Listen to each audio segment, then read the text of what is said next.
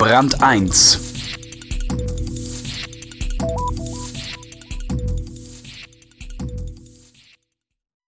Die im folgenden Artikel beschriebene Marketingkampagne zur Einführung einer neuen Marke hat Lehrbuchcharakter. Alle Schritte von der Namensfindung bis zum glanzvollen Eröffnungsevent waren Präzisionsarbeit. Und dann ist sie in der Welt, die neue Marke Evonik. Hat's geholfen? Roman Plätter über die schwierige Geburt der Ruhrkohletochter. Kuhlmanns Moment Seit Jahrzehnten steht die Ruhrkohle AG für Steinkohle und Subventionen. Damit soll nun Schluss sein. Die Industriesparte des Konzerns geht mit einem neuen Namen an den Start. Rekonstruktion einer schwierigen Geburt. Als Manfred Gotta im Frühjahr 2006 sein jüngstes Kind bekam, weit ab von großen Städten, in einem kleinen Dorf im Schwarzwald, war dies ein guter Ort für das Neugeborene.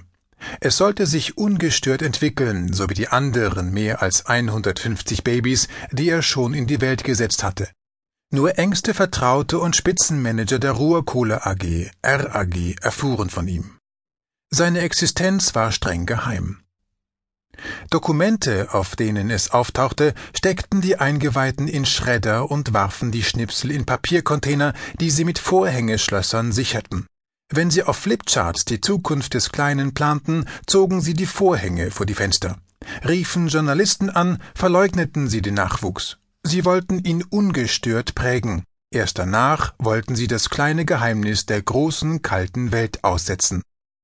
Der Namenserfinder Manfred Gotter kannte solcherlei Geheimniskrämerei schon vor dem RAG-Auftrag.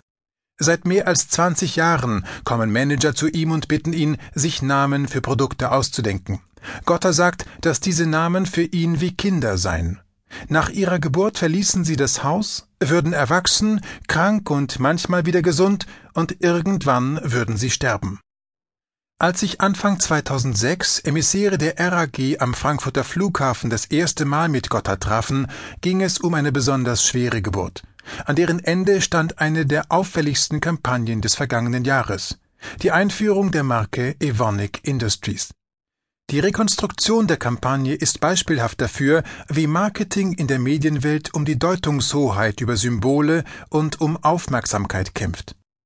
Am 12. September 2007, fast zwei Jahre nach dem ersten Treffen der RAG-Vertreter mit Gotha, sprengten Spezialisten tonnenschwere Planen, die das RAG-Gebäude in Essen verhüllt und den neuen Namen